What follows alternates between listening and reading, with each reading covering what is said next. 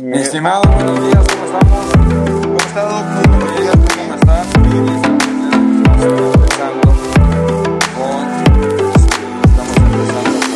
Hola, bienvenidos a Pediatría México, el podcast donde cada semana los mejores especialistas de pediatría serán tus guías en distintos temas de salud infantil.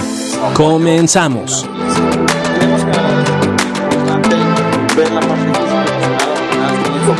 Una pregunta, Si has visto una modificación, un adelanto en los procesos de la pubertad y la adolescencia o no? ¿O es mito? Creo que, fíjese que sí, fíjese que sí, y, y eso es algo que frecuentemente estamos observando en el consultorio con los pacientes adolescentes que tenemos la oportunidad de explorar, donde no solamente viene en el contexto físico, sino que viene en el contexto de emociones, en su manera de percibir el mundo y en su manera de adquirir conocimientos que probablemente anteriormente estaban un poco restringidos. Y hablemos solamente de eh, de, de, de, las partes sexuales, por ejemplo, que antes eran como muy restringidas en, el, en, la escuela, ¿no? que no había como una materia tal vez en específico que te explicara toda esta situación, eh, riesgos de embarazos pre, eh, precoces, etcétera, etcétera. Entonces creo que ese nivel de concientización ¿no? ha hecho, y además la globalización, el acceso a Internet, a los nuevos dispositivos y demás, han hecho que los pacientes durante la etapa escolar y evidentemente pasando a la adolescencia carguen, ¿no? O precarguen de información su cerebro y entonces tienen muchas inquietudes, muchas dudas y cuando llegan los pacientes al consultorio y usted también lo hemos platicado, ¿no? De repente traen muchos conceptos que no te imaginarías que podría manejar un chavito de 11 años, 12 años y lo hace, ¿no? Y entonces pasaba y lo que hemos platicado es aproximadamente hace unos 20 años, ¿no? A los 11, 12 años, pues todavía estabas jugando fútbol, estabas todavía con algunos muñequitos por ahí, que el Nintendo estaba saliendo apenas. Creo que actualmente los niños de 11 y 12 años especialmente han dado un salto mucho más adelante en cuanto a la cantidad de información a la cual tienen acceso, que no sé del todo si esté bien o mal, sin embargo creo que sí tiene que tener lo que hemos hablado, este control parental, ¿no? que les ayude a entender la información que está recibiendo y no soltar todos los dispositivos como platicamos en algún momento de manera sí, ahí general, ¿no? pero sí, la, la, respuesta es creo que sí, creo que de alguna manera sí estamos viviendo nuevos contextos de manera general en los pacientes eh, adolescentes y los estamos viendo mucho más rápidos. Y no solamente en los adolescentes, sino que parece que viene arrastrándose desde la etapa escolar, no viene en la escolar, entra en la pubertad, la verdad es que, por ejemplo, se ha adelantado la menarca, que es el inicio de la menstruación, que hace varios años se daba hasta los 13, 14, y a veces se daba más temprano. Hoy, desde los 9, 10 años pueden estar empezando, ¿no?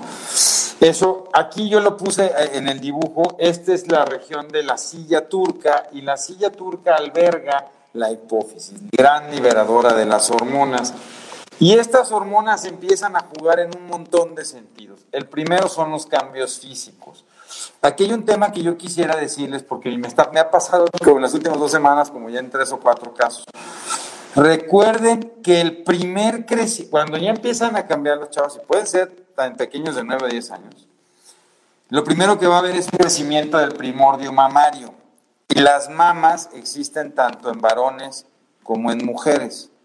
Claro, en el varón no se va a desarrollar la mama comúnmente, la mujer sí, pero entonces a veces traen este dolor muy exquisito y se siente una bolita a nivel del pezón que puede ser muy doloroso y que cuando les pegan ya o, se ponen irritables y tranquilos es parte de un fenómeno normal del desarrollo, ¿no?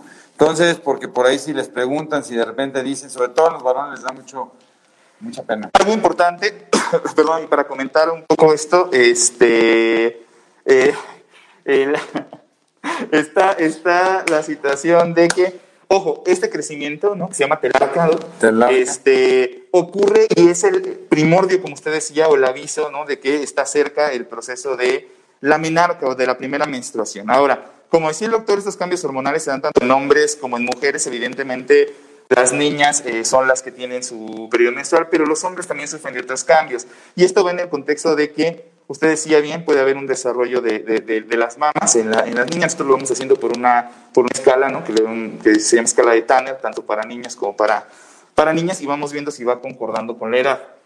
También en los hombres existe este proceso e incluso puede ser un poco doloroso. Llegan a la consultorio y te dicen, ¿sabe qué? Siento que está un poquito inflamado uno de los pezones, siendo niño, uno de los pezones y cuando se toca incluso con la ropa, cuando se la pone duele. Es normal.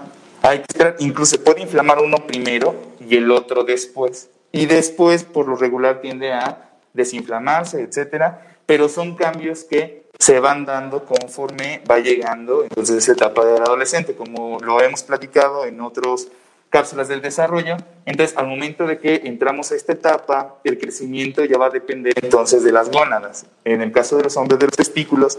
En el caso de las mujeres, de los ovarios. Este eje, como decía el doctor, la hipófisis es muy importante porque es la reguladora de todas estas hormonas que van a señalizar o le van a dar órdenes, al final de cuentas, a las gónadas para empezar y despertar el proceso de pubertad y adolescencia. Y junto con ello, entonces el crecimiento tanto en altura en los hombres va a depender ya de las hormonas testiculares que se están eh, liberando y también la ganancia de caracteres eh, sexuales eh, secundarios, que es la salida de vello, el primer bigote, este, la parte de exactamente vello, púbico y vello axilar, ¿no? cambio de olor. Cambio de olor. Les empieza a oler la, les empieza a oler la, la que en el caso de los niños y las niñas es muy importante porque eso puede ocurrir incluso ¿no? a partir de quinto, sexto de primaria. Ojo con eso porque si de repente no, no puede ser, es muy pronto. Estén atentos nada más de eh, las situaciones que... Hay que irlo platicando. Acuérdense que es muy importante acercarse, ¿no? Hay que irlo platicando con sus hijos, de que, sobre todo con las niñas, de que esto puede pasar, porque sí se ha adelantado un poco. Entonces, irlo platicando así de manera cotidiana y que no lo vean en otros lados. También es súper importante porque esta liberación de, también va a hacer que el varón, ¿no? Se empiece a crecer la masa muscular. Es un muy buen momento para hacer mucho ejercicio y lograr dar el último estirón de desarrollo. En las mujeres es cuando hay que tener cuidado. Un inicio típico de esta etapa es cuando el niño se pone egocentrista. O sea, todo empieza a circular sobre él. ¿Por qué yo? ¿Por qué a mí me pides hacer las cosas? ¿Por qué a mí me pides que lave? Y el otro es que ya empieza un enfrentamiento súper interesante, donde el puber y el adolescente ya, te ya no está en la confrontación del escolar de no quiero porque no quiero, no es. A ver, es que tú me estás diciendo, ¿no? Que yo controlo el videojuego cuando tú no puedes controlar el uso de celular. Eso tiene que ver porque es el último momento en la adolescencia donde las regiones prefrontales, está una región que es la región de Rolando y prefrontales, se acaba de madurar las áreas terciarias donde empieza el, por la razón, el juicio, el análisis. Y eso es bien interesante ver el fenómeno de cómo cambia la complejidad de pensamiento y evidentemente la complejidad de, a ver, pues, no, ya no, ya no quiero dormirme, dime por qué, ¿no? Y es cuando empiezan en toda esta serie de búsquedas, se vuelve muy difícil. Y uno tiene que ser muy inteligente porque es el momento de cambiar las estrategias educativas y más hoy, ¿no? Fíjese que, este, y, en el contexto de lo que venimos platicando en diferentes eh, sesiones, esto es muy importante, sobre todo también en pacientes que venimos siguiendo por algunas condiciones como trastorno por déficit de atención con hiperactividad donde el cambio de comorbilidades o el cambio de, situaciones asociadas al déficit de atención también da un salto importante. Anteriormente en el escolar, pues a lo mejor había un poquito de negativismo, había un poquito de explosión intermitente, había algunas situaciones conductuales leves y demás, ¿no? Pero los pacientes que tienen trastorno por déficit de atención dan el brinco a la adolescencia y las comorbilidades tienden a cambiar y hay que empezar a investigar otro tipo de situaciones. De ahí la importancia del diagnóstico temprano, de que se pueda dar un tratamiento en etapa escolar y que cuando lleguemos a la adolescencia el paciente esté lo más regulado, sobre todo en la parte impulsiva y activa, lo mejor que se pueda. Pero justo en la etapa de la adolescencia empiezan a crearse, bueno, desde la escolar, pero más en la adolescencia, empiezan a crearse estos patrones adictivos, ¿no? que se conocen de manera muy prolongada que pueden surgir desde los niños pequeños, pero permanecer en la adolescencia. Pero justo en la adolescencia es donde los patrones adictivos sí podrían corresponder a situaciones en el TDA como uso y abuso de sustancias, incremento en el número de accidentes, embarazos no planeados, ¿no? Y conflictos con autoridad, ¿no? ¿Por qué no pasaba eso? Porque pues es difícil que un niño se meta o, o las travesuras que haga lo lleven a un conflicto mayor, ¿no? Pero ya en la etapa del adolescente, esto evidentemente obliga a que el, el adolescente, por decirlo así, se integre a las reglas de la sociedad de manera completa. Y entonces eso lo obliga a tener que seguir estas reglas y la tolerancia de la sociedad, evidentemente, ya disminuye porque sabes que ya estás grande. No, ya tienes 14, ya tienes 15 años y no puedes tomar esas conductas, no puedes tener esas actitudes. Entonces, el brinco en cuanto a las comorbilidades también es algo importante. La búsqueda de la independencia y la formación de la independencia del sujeto es súper importante.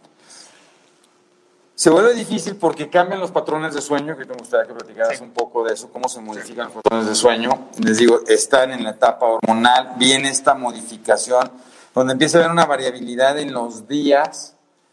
Un día están contentos, un día están tristes, un día están enojados. Empieza a haber un estado de variabilidad, igual que neurólogo, así somos. Este, y empieza un apetito voraz, porque viene el pico de crecimiento. Esta talla y peso que se viene dando, no se, no, se venía muy, y de repente, ¡pum!, viene la etapa donde ahí sí van a haber una gran discrepancia. A veces los chavos dicen, ¿por qué este creció? Los que tienen problemas motrices, por eso es tan importante, se exacerban los problemas de postura, porque ahí venía el tono muscular medio aguantando, pero cuando se elonga demasiado el músculo, ¡pum!, se vuelven a entonces cuando uno los ve totalmente agachados y los ve caminando. Este, y la otra cosa muy importante es, recuerden que dijimos desde el principio que lo que se va a ir formando es la red de inhibición. El sistema nervioso central, igual que el sistema inmunológico, son los dos únicos órganos en el cuerpo que tienen sistemas de prendido y apagado. Pero nosotros no nacemos con un sistema de apagado tan importante, sino que se va ir desarrollando a lo largo de esta vida. Y en este proceso que se ve desarrollando, aquí es a la adolescencia cuando llega un gran desfase, donde los ganglios basales, sobre todo la cabeza del caudado, que es la que domina la impulsividad, se ve muy atacada por el sistema hormonal y no existe esta red todavía inhibitoria importante. Por eso el adolescente empieza a tomar una serie de conductas impulsivas que a uno le cuesta mucho trabajo entender, pero ¿por qué no lo razonas? ¿Por qué no lo pensaste? ¿Por qué no viviste todas tus...? Porque sí, se vuelve muy impulsivo. Y esto dura uno o dos años. Que también esta activación de la cabeza del caudal de los ganglios basales lo que favorece es que tengan estos cambios emocionales donde de repente el sujeto se quiere ir y ojo, pueden aparecer y es muy importante y por eso el domingo les invitamos a ver la plática con el doctor Lino. Excelente plática. ¿Cómo saber la línea entre mi hijo está pasando por su proceso adaptativo y dónde está depresivo y ansioso. Y una plática con ejemplos.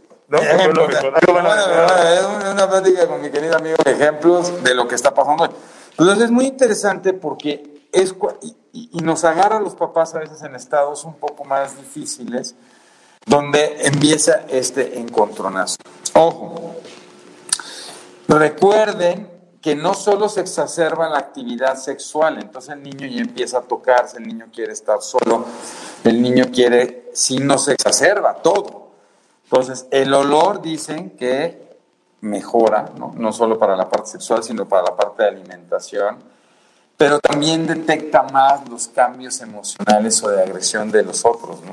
Totalmente de acuerdo, y, existen eh, cambios precisamente dependientes de hormonas, ¿no? Que van a hacer que el niño se abra. Veníamos de una, un periodo donde en la etapa escolar los niños hacen banditas con los niños y las niñas banditas con las niñas, ¿no? Y de repente es como una lucha, una guerra, una situación donde cada quien con su grupo y no nos juntamos tanto.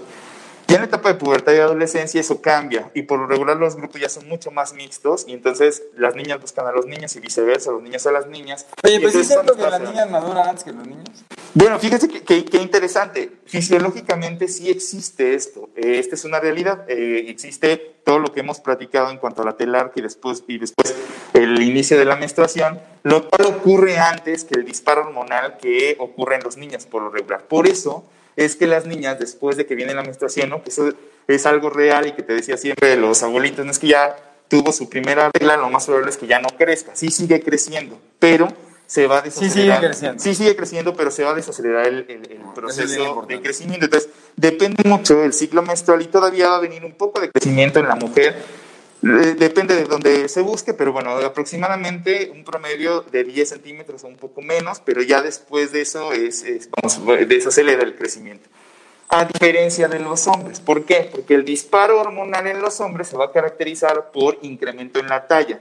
Entonces no es nada raro que en sexto de primaria, cuando se gradúan los niños, tengamos niñas ¿no? de este tamaño, estás bailando con ellas el vals, ¿no? Y se ven enormes y tú estás chiquito. Ah, de la cintura. Estás chiquito.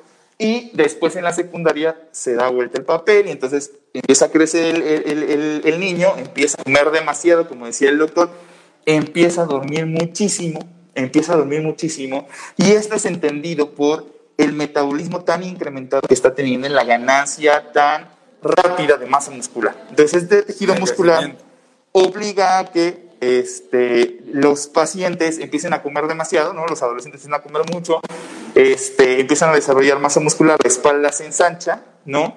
Y tienden a dormir demasiado, que de repente es la queja de los papás, es que se duerme muchísimo. Llega de la escuela y llega directo a dormir. Parece un oso. Parece un oso, nada más come y duerme.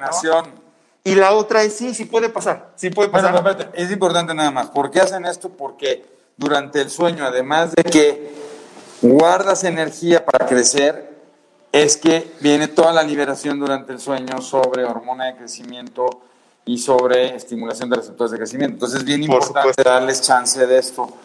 Y eso que decía de la mujer, nada más antes de pases, crecen y claro, como decíamos, las hormonas no solo estimulan el crecimiento, sino también el proceso de madurez de estas regiones de juicio y de otra cosa, ¿no? Y entonces, aunque normalmente son bien desjuiciados, pero es importante porque si hay un adelanto y entonces uno empieza a ver en las mujeres, no definitivamente que hay un, este, hay un cambio maduracional temprano y es cuando ya no quieren estar con sus cuates y los niños nos ponemos muy tristes. Empieza ese cambio. Pero fíjese qué interesante, la mujer hace ese cambio porque ya está lista desde el inicio de la hormona para la procreación, ¿no? Y eso es un fenómeno donde empiezan a buscar un chavo más grande para que las proteja, que así era el rollo.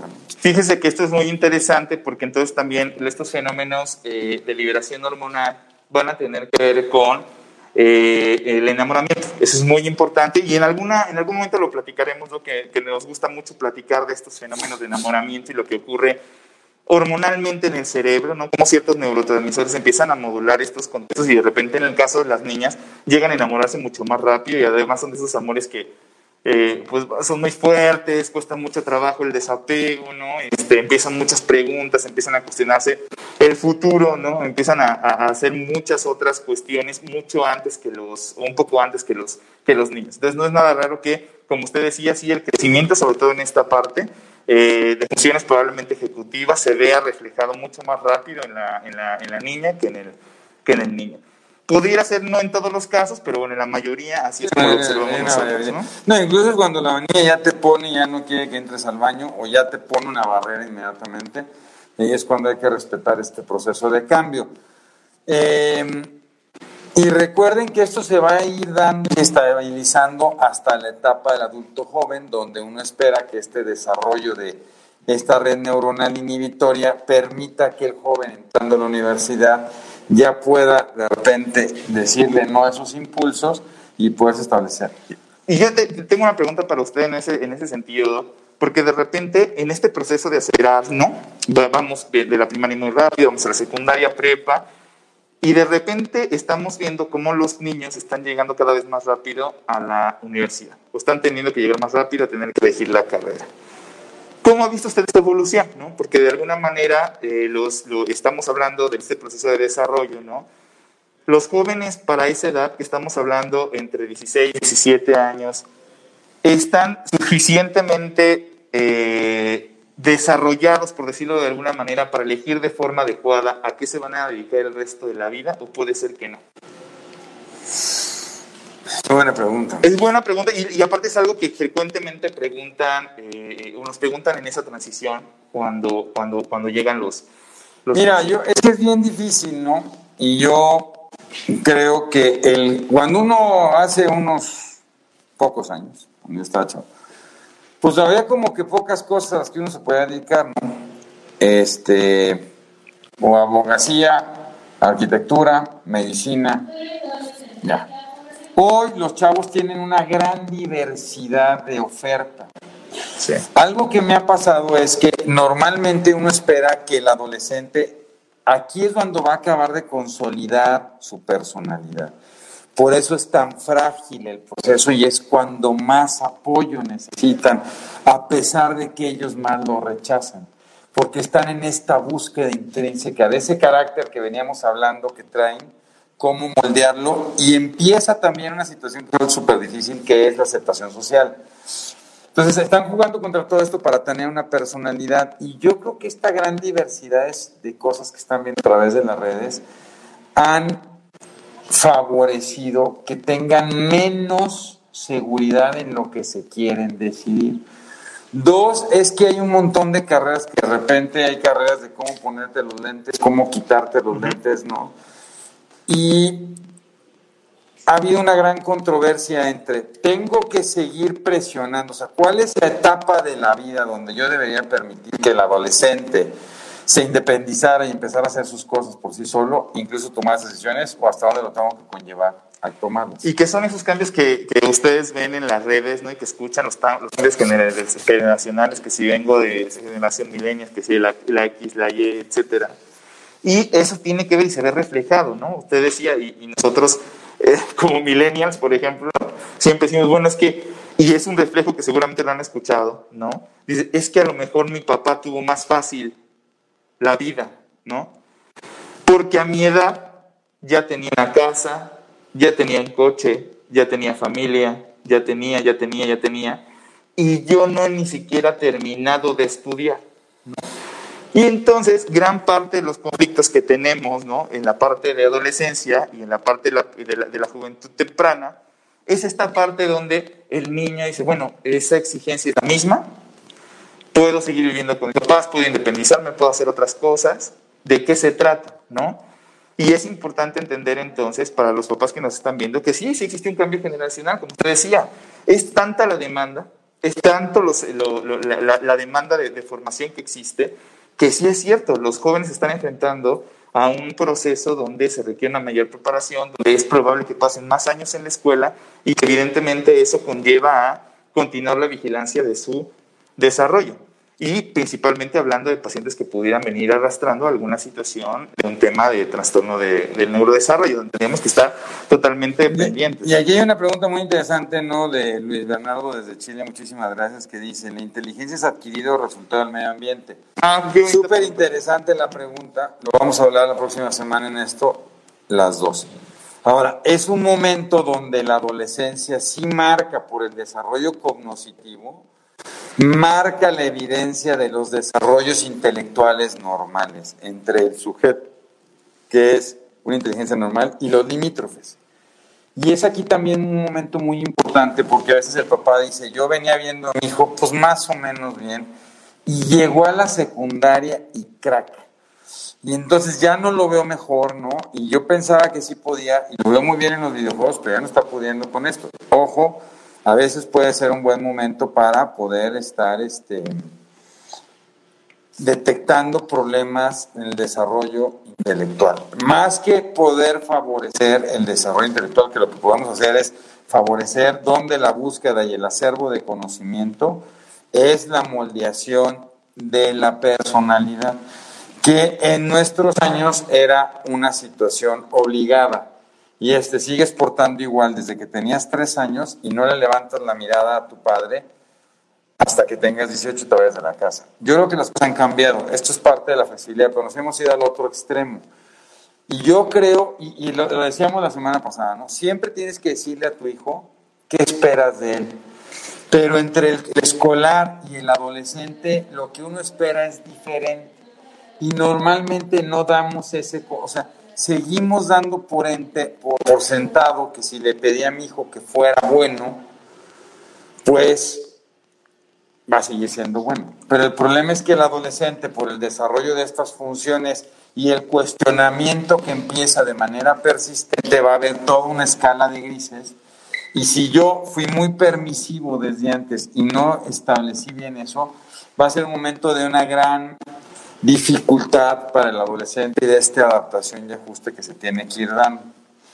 Ojo, la otra es que es un momento donde se puede llegar a la obesidad con mayor facilidad. Eso es súper importante, ¿no? Eh, existe en este punto donde la hipófisis empieza a secretar muchísimas eh, hormonas.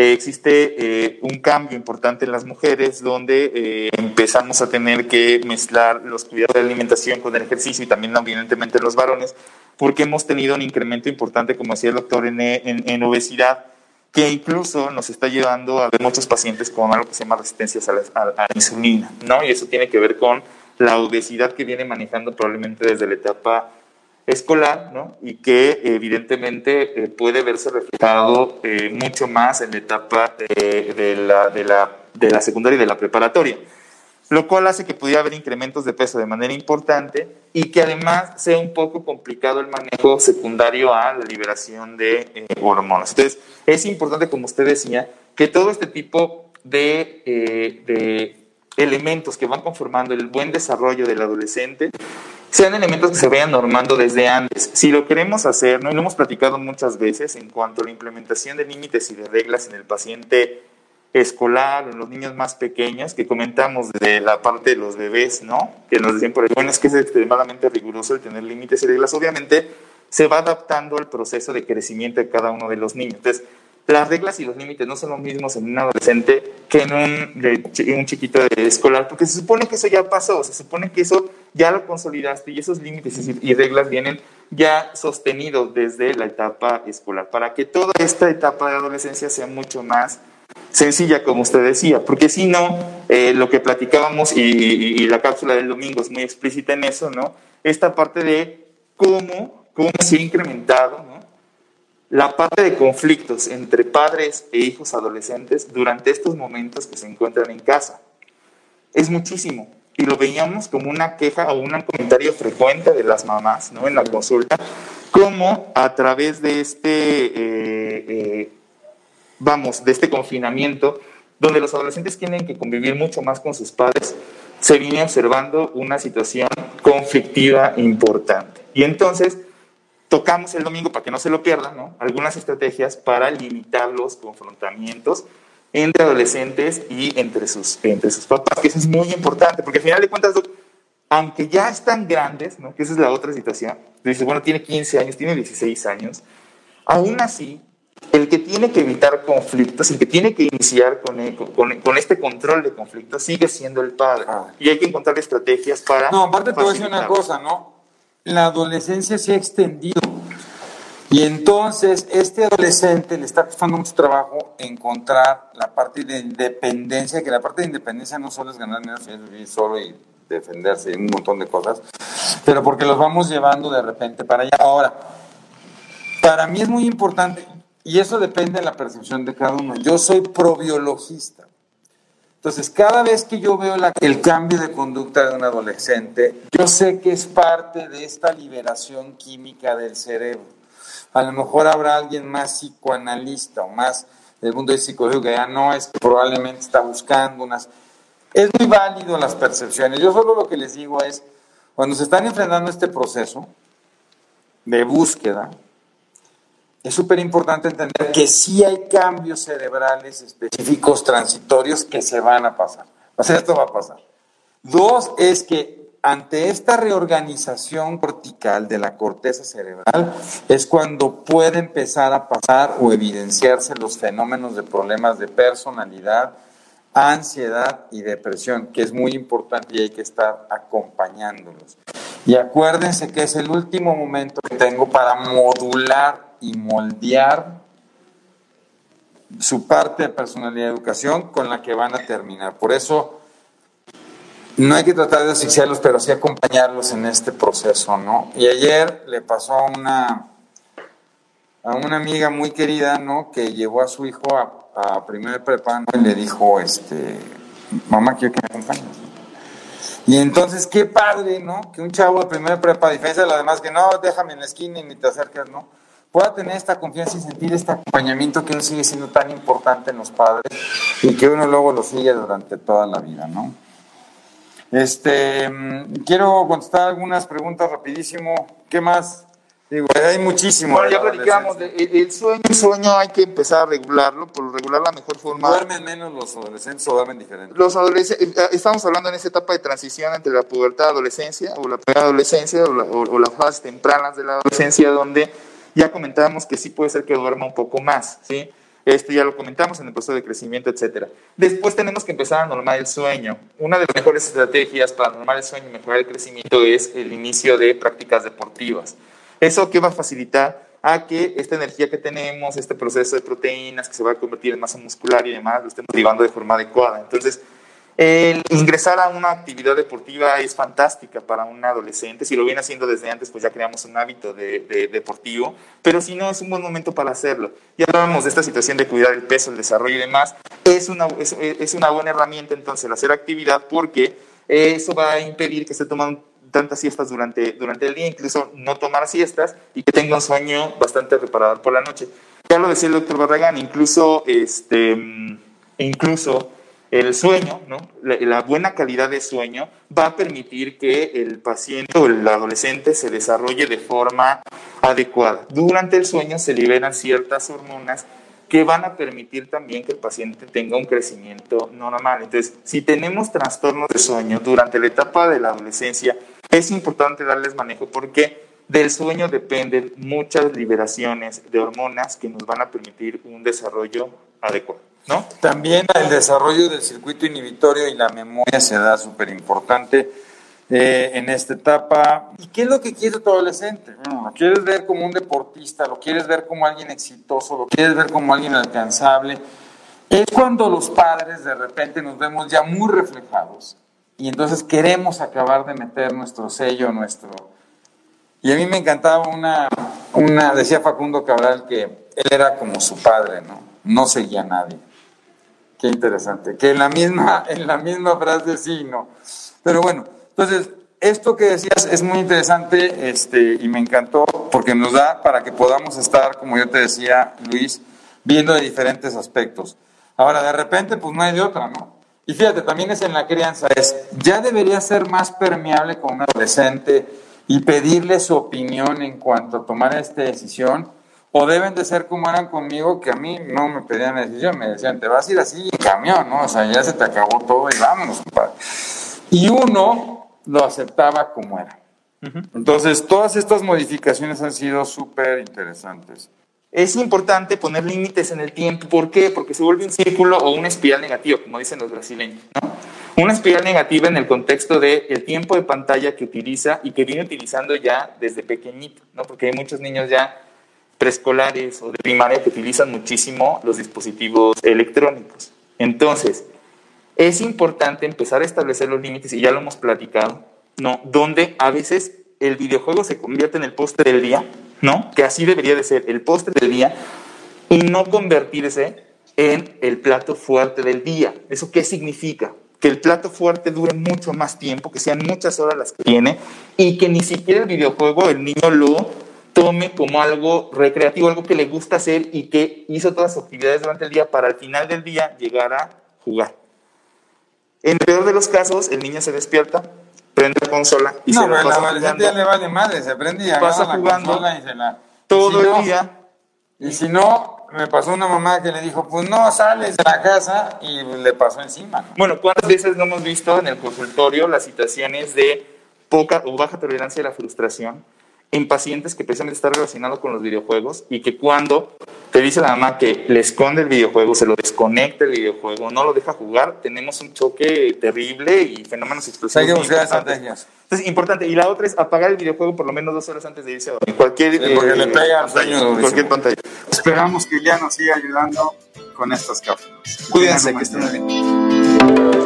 Esto fue otro episodio de Pediatría México.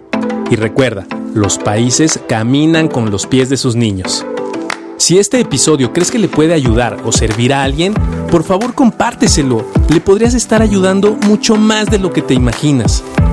Síguenos en nuestras redes sociales. En Facebook e Instagram nos puedes encontrar como AMHIM-CDMX, AM de Asociación de Médicos, HIM de Hospital Infantil de México y CDMX de Ciudad de México. Nuestra página web es amhim.com.mx. Para cualquier duda o comentario, escríbenos al correo electrónico pediatriamexicopodcast.gmail.com. Gracias por acompañarnos. Hasta la próxima.